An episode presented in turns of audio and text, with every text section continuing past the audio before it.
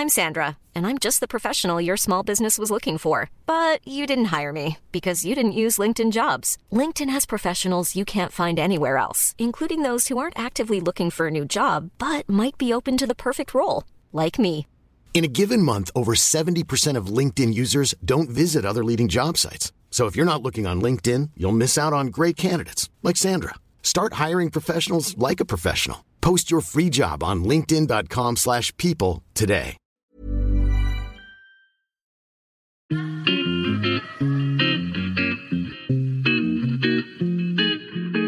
Salut les gars, je suis Anne-Laure Baratin et vous écoutez le podcast Genre de fille. Chaque semaine, je reçois une fille unique en son genre pour parler sans tabou de mission de vie, de galère, de déclic ou non, de féminin, de maternité ou pas, tout ça, tout ça. Par leur parcours, leur engagement et leur choix de vie, elles m'ont bluffé et j'ai à cœur de vous les faire découvrir. Je sais qu'elles vous inspireront. J'espère maintenant que leur parole vous permettra d'avancer, de choisir, de décider. Et maintenant, place à l'épisode du jour. Bonne écoute Et voilà, c'est l'épisode bonus de la table ronde de la semaine dernière concernant les femmes et l'argent. Je suis toujours avec Insaf El Hassini, Estelle B et Héloïse Boll. Ça va les filles Pas trop fatiguées? Ah, Moi, toujours, euh, quand je suis avec Queen Bee et Queen Héloïse, euh, tout va bien. hein. Moi aussi, ça va bien. Allez, Merci on va répondre à quelques petites questions euh, emblématiques et certaines un peu plus spécifiques parce que c'est quand même une table ronde et que c'est la première fois qu'on fait ça dans Genre de Filles. Quel est le meilleur conseil qu'on vous ait donné concernant l'argent à chacune? Reste indépendante. Simone, qui n'est plus de ce monde, ma grand-mère. Paix à son âme. Moi, je vais citer Amel Elassini, hein, qui est mon idole euh, forever, qui m'a dit Ma fille, il n'y a rien de plus humiliant pour une femme que de tendre sa main pour demander à son mari des sous pour s'acheter une robe. Alors, sois sûre d'être indépendante financièrement pour t'acheter toutes les robes de la terre dont tu auras envie. Alors moi, je crois pertinemment qu'il n'y a pas de hasard, en fait, pourquoi on est toutes les trois autour de la table. C'est parce que cette notion d'indépendance, ma mère aussi me l'a, me l'a donnée, en disant euh, il faut vraiment que tu fasses attention, euh, parce que tu sais jamais euh, si ton mari te quitte, euh, euh, tu as hâte de travailler. En fait, euh, tu ne pourras pas. Il faut à minima que tu arrives, toi, à subvenir à tes besoins. Selon vous, c'est quoi le pire fléau des femmes aujourd'hui concernant l'argent? Les scrupules et le manque de confiance en soi. Je répète, comprendre une fiche de paye, comprendre une déclaration de revenus, comprendre la façon dont est calculé l'impôt et comprendre l'investissement, ça n'est pas une science de sorcier, c'est à la portée de n'importe qui. Arrêtez de croire que c'est compliqué, les filles, s'il vous plaît. C'est pas dur. Moi, je dirais les biais de genre, parce que euh, on n'est pas du tout euh, reçu de la même manière quand on parle de ce sujet-là. Faut, enfin voilà, c'est un problème qui est plus que systémique. hein. On est biberonné euh, depuis la nuit des temps pour être moins considéré quand il s'agit de l'argent, donc moins rémunéré. Il y a beaucoup de travail là-dessus. On fait notre part avec Estelle, avec toi, avec Héloïse. mais voilà, c'est vraiment dès le plus jeune âge, s'il vous plaît, éduquez vos filles et éduquez vos fils. C'est hyper important. Pour moi, c'est la vision euh, romantique en fait de l'amour qu'on a, en fait de pas parler euh, de l'argent et moi je vois trop euh, que c'est que ça vient au, détriment des femmes parce qu'en fait elles tombent amoureuses, il y a cette histoire de prince charmant. il faut absolument qu'il gagne plus que toi. Bah non, enfin moi, euh, j'ai pas, pas besoin de me marier à ce médecin. Deviens ce médecin, j'ai envie de te dire. Bah D'ailleurs, Insaf, dans le livre, il y a une phrase que tu dis, moi, qui m'a beaucoup marqué, enfin, que j'aime bien. Tu dis En 2022, notre société a encore du mal à envisager le sexe et la richesse en dehors du mariage ou d'une relation hétéronormée. La preuve La société va se passionner et s'enflammer pour Kate ou Meghan lorsqu'elles épousent leur prince, William ou Harry, mais n'en a strictement rien à faire lorsqu'une petite nana de l'Utah, Whitney Wolf Heard, je sais pas si je le dis bien, arrive à faire coter son entreprise Bumble en bourse. C'est comme ça. On admirera plus une femme qui a fait un bon mariage que celle qui fait un chiffre d'affaires à neuf chiffres. Car aujourd'hui encore, le mariage reste la seule ambition et le seul plan de carrière socialement acceptable pour les femmes. Ouais, il y a une autre partie où je parle du proxénétisme organisé. Ah, ça, où je me calme un peu parce que même dans les tribunes, je suis là euh, à dire que euh, voilà, euh, enfin l'État est le plus grand proxénète quand même des femmes. hein. Chacune à votre échelle et dans votre sphère pro spécifique. Donc toi, alors je sais pas si ça se dit, Estelle, l'avocature, le conseil pour INSAF et l'accompagnement financier ou gestion de patrimoine pour Héloïse. Est-ce que vous avez, l'impression que les choses bougent concrètement? Est-ce que la société évolue? Est-ce que les gens avec lesquels vous travaillez commencent à changer de mindset? Alors moi j'ai les deux visions parce que j'ai un pied dans le salariat et un pied dans l'entrepreneuriat, Ouais. sache euh, tout, tout le monde des indépendants. Euh, autant ça va plus vite dans l'entrepreneuriat, le monde des indépendants, autant on est un peu quand même à la traîne euh, dans le monde de l'entreprise. Euh, on est encore, voilà, les entreprises ont encore du mal à se mettre à la page, se mettre à jour. Et en fait, tu as besoin, quand tu es salarié, de faire preuve de deux fois plus d'ingéniosité, d'être deux fois plus préparé juste pour pouvoir être payé justement. Alors que quand tu es indépendante ou quand tu es entrepreneur, euh, tu as moins d'efforts en fait sur ce sujet-là parce que les gens avec qui tu es ou à qui tu évolues euh, sont plus à même de comprendre euh, tous ces aspects-là. En tout cas, ils sont un peu plus évolués que le monde de, l'entreprise.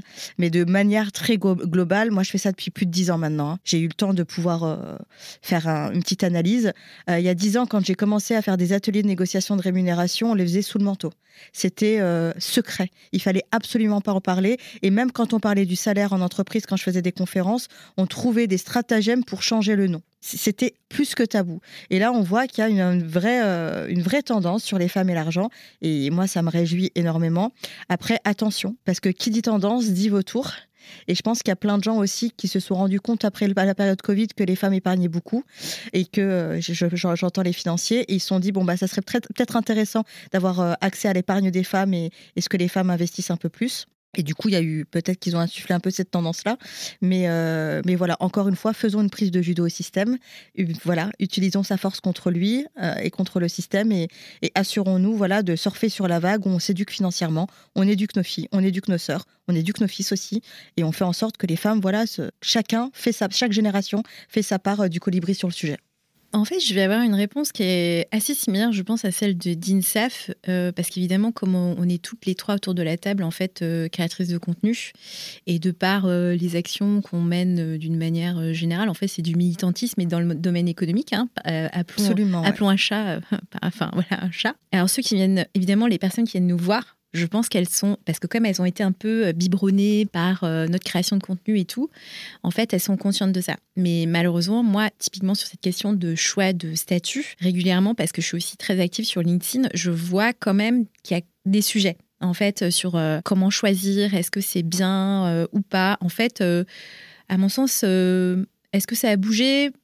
Ouais, ça commence, mais c'est pas, on n'est pas encore. je pense qu'on peut encore faire mieux pour moi, on peut toujours faire mieux. Sur, sur, cette question d'argent, euh, il y a une espèce de hype, comme tu l'as dit, euh, Anne-Laure, mais en fait, euh, il faut continuer le combat et toujours expliquer qu'il faut toujours mieux s'informer. et en plus, moi, dans le domaine juridique, forcément, il y a des choses qui changent. Donc euh, inévitablement, bah, il faut se mettre un peu à la page et nous, de toute façon, on continuera euh, nous, notre combat. Je dirais juste un truc pour euh, ajouter quelque chose, si je peux me permettre, au propos déjà très parfait de Estelle, Queen Bee pour son petit nom. En fait, ce qui est dangereux avec les hypes, c'est qu'on l'a vécu avec les femmes et la tech. C'est-à-dire que pendant 4-5 ans, euh, avec les startups aussi, 4-5 ans, on va parler d'un sujet, ça leur âme d'âme, on en parle et on en parle, et après, bim, ça redescend comme un soufflet. Faisons attention que le sujet des femmes et de l'argent, ça soit pas une hype qui dure 3, 4, 5 ans et qui retombe après comme un soufflet, mais qu'on mette en place de vraies actions concrètes pour changer la vie des femmes. Si je parle de l'environnement, de la gestion de patrimoine, il y a, y a, vraiment une prise de conscience sur le sujet d'un milieu qui est quand même à la base, euh, je vais le dire euh, de façon euh, très cash, qui est en grande majorité très conservateur. Et il y a beaucoup de gens qui sont quand même en train de prendre conscience qu'on ne peut pas rester avec un fonctionnement Enfin, on ne peut pas rester sans penser les organisations financières de couple et sans penser, sans réfléchir à ce qui est favorable au couple, mais aussi favorable à l'un et à l'autre indépendamment euh, l'un de l'autre. Là, je parle pour les couples, hein, je ne parle pas euh, pour les personnes qui sont seules. Je, vais quand même raconter une petite anecdote. Il y a quelques années, quand j'ai donc j'ai écrit un livre qui est paru en 2019 qui s'appelle Les bons comptes font les bons amants. J'ai eu pas mal de promos. Et un jour, il y a un conseiller en gestion de patrimoine qui m'a téléphoné, qui m'a dit "Écoutez, ma femme vous a entendu à la radio. Je trouve que votre approche est vraiment très originale. Alors, en fait, en fait d'approche originale, je disais attention, euh, réfléchissez, regardez comment vous êtes organisé parce que vous pouvez créer une organisation qui est très défavorable à l'un ou à l'autre et qui est inéquitable. Donc l'originalité dans la tête de ce monsieur, c'était de dire attention les gars, parfois vous créez des choses inéquitables. Et, c'était mais le, mais le climax de, de, la, de la pensée out of the box. Enfin bon, et, euh, c'est pas le seul à m'avoir dit ça. Hein. Partait quand même d'assez loin. Il y a aujourd'hui beaucoup de gens qui sont en train de se rendre compte que ça n'est plus possible, que de toute façon, euh, s'ils reçoivent des femmes euh, et qu'ils prennent le sujet sur ce ton, ils n'auront pas accès à, l'argent de ces femmes, ils ne pourront pas le gérer. Alors, il y a quand même un, truc à, comprendre, c'est que, euh, je répète encore une fois, que les femmes peut-être investissent moins parce qu'elles ont moins de culture financière, mais n'oublions pas aussi qu'elles investissent moins parce qu'elles gagnent moins d'argent et parce qu'elles peuvent mettre leur argent moins en risque que euh, les hommes parce qu'elles ont de plus petits revenus et souvent plus de charges quand elles sont seules avec des enfants. Mais donc en gros, on se retrouve avec une, clientèle que certains considèrent comme nouvelle, comme s'ils avaient juste pas ouvert les yeux avant. C'est un peu dommage, mais euh, une clientèle qui est, je vais le dire, pour une partie, parce qu'il y a un moment où les femmes décrochent euh, des sujets financiers, notamment quand elles ont des enfants. Ça, il y a des enquêtes là-dessus. Donc on se retrouve avec une, clientèle qui est un peu moins éduquée et qui a moins d'argent.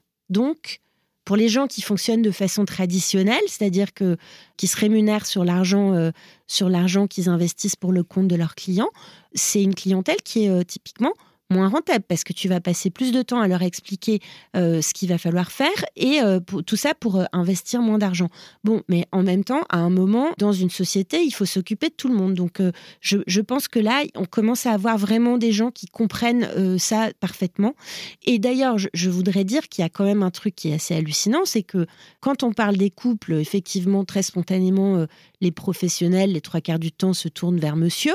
Quand c'est une femme seule qui vient investir, ben ça pose aucun problème. Donc, euh, et on lui parle comme à une adulte euh, quand on ne demande pas à parler à son père. Mais ça, ça, peut arriver encore, mais, euh, mais non, ça change, ça change, heureusement. D'ailleurs, on n'en a pas parlé, mais je le précise, il y a toute une partie sur l'investissement, l'épargne, l'immobilier dans le livre. Et là aussi, c'est encore super pratique. C'est-à-dire que c'est tout et on nous prend la main pour nous expliquer avec des petits exos pratiques. Donc voilà, est-ce que vous avez quelque chose à ajouter chacune? Parce que ça va être la fin de cet épisode bonus et aussi de cette table ronde. Moi, j'ai un truc super important à dire. Je voudrais dire que euh, le brushing de Cruella est beaucoup plus Instagrammable que la coiffure de Princesse Sarah. Pensez-y. Alors ça, il faudra que ceux qui écoutent cet épisode aient écouté l'épisode d'avant. Et s'ils n'ont pas la ref, eh ben, acheter le bouquin. C'est ça? Euh, Moi, j'aimerais juste euh, saluer ce travail féminin qui est l'exemple concret de la sororité. Avec Héloïse aussi, euh, voilà, euh, le mot sororité est vachement galvaudé. Je sais que maintenant, il fait grincer des dents un peu euh, beaucoup de femmes parce que, voilà, elle, expérimente pas toujours au quotidien. J'ai envie de vous dire que ça existe.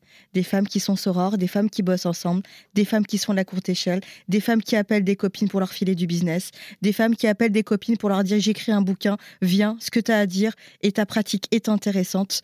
Et voilà, c'est ça que j'ai envie de célébrer aujourd'hui aussi. Et c'est pour ça que j'ai envie de dire merci à Héloïse, j'ai envie de dire merci à Estelle et j'ai envie de dire merci à Nouad, parce qu'en fait, avec ce bouquin, on a aussi prouvé à tout le monde qu'on peut écrire un livre à quatre mains, à six mains, à huit mains, qu'on peut faire du business entre filles, qu'on peut faire des choses entre filles et des choses vertueuses et qui ont un impact sur le moral, sur la vie des gens, mais aussi financier. déjà, merci beaucoup Anne-Laure euh, de nous avoir invités toutes les trois. Moi, j'étais excitée, euh, voilà, comme jamais. Hein. comme Jaja. comme Jaja, hein, voilà, les trois dernières semaines.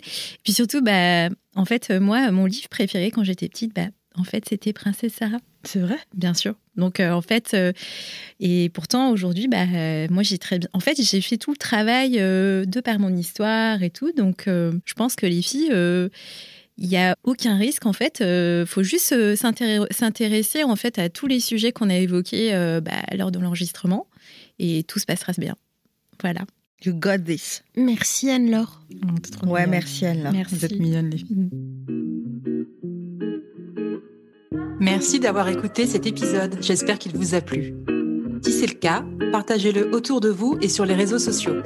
N'hésitez pas non plus à laisser un avis positif à propos de Genre de Filles sur vos applications de podcast. Pour ne rien manquer de Genre de Filles, suivez-moi à Anne-Laure Baratin sur Instagram. Si vous avez des compliments, des critiques ou des réflexions, n'hésitez pas. Merci à Marvin Marchand pour la musique du générique. Bonne semaine et à très vite. Salut